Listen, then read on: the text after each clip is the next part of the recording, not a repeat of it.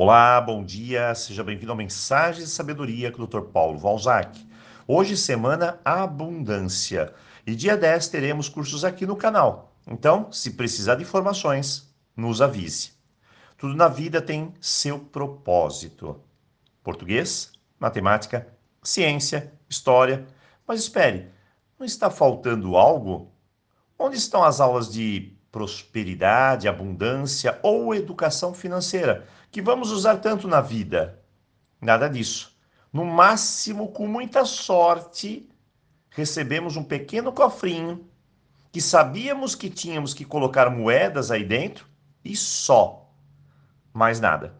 E aqui estamos no mundo real, cheio de desafios e com a cabeça infantilizada e sem qualquer tipo de solução financeira. No final, fomos pegos na armadilha. E mais, tem muita gente que ainda acredita em soluções mágicas, lâmpadas que dão dinheiro, ganhar na loteria no piscar de olhos, recitar números, pular ondinha, semente de romã e por aí vai. No final, essa é uma bela coleção para a frustração, decepção, perder o seu tempo e não sair do lugar. Equilíbrio financeiro educação financeira, tudo isso é construído.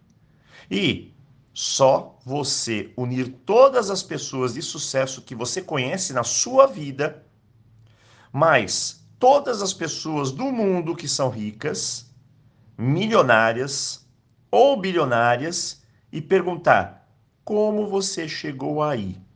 Será que foi pulando ondinhas? Trevo de quatro folhas? Recitando números mágicos? Nada disso. Acredite, ninguém vai te responder alguma dessas alternativas. Em geral, as soluções são criatividade, trabalho, esforço, disciplina e sem qualquer ideia romantizada da vida. Prosperidade financeira é pura matemática. É energia e sua postura diante da vida. A matemática pouco aprendemos. Isso é certo. Mas ela é mais simples do que qualquer pessoa pode imaginar. Ela se resume em um mais um, só isso. Se ganho um, posso gastar um. Além disso, vira dívida. É simples demais. E depois de dívida, vira dor de cabeça. Tem a matemática inteligente, que eu posso ganhar um, gastar um, emprestar um. Aí a dívida vai ser um. Mas se esse um emprestado eu transformar em cinco, eu estou no caminho certo. Isso se chama saber investir, onde a mentalidade é outra. Eu chamo de mentalidade de empreendedor, não mentalidade funcionário. É muito, mas muito diferente. Você precisa ajustar a sua mente para chegar nessa mentalidade. E a matemática é simples, acredite. Só precisa ter um punhado de ideias boas e criativas e aplicá-las com disciplina. Já a energia também tem um papel relevante. Se você é mal-humorado, não sabe respeitar o tempo das coisas, não tem disciplina, reclama de tudo, então acredite, as prosperidades não vai sorrir para você não. A energia atrai pessoas, bons negócios e a realização. A energia de dar e receber está presente como fluxo contínuo na abundância.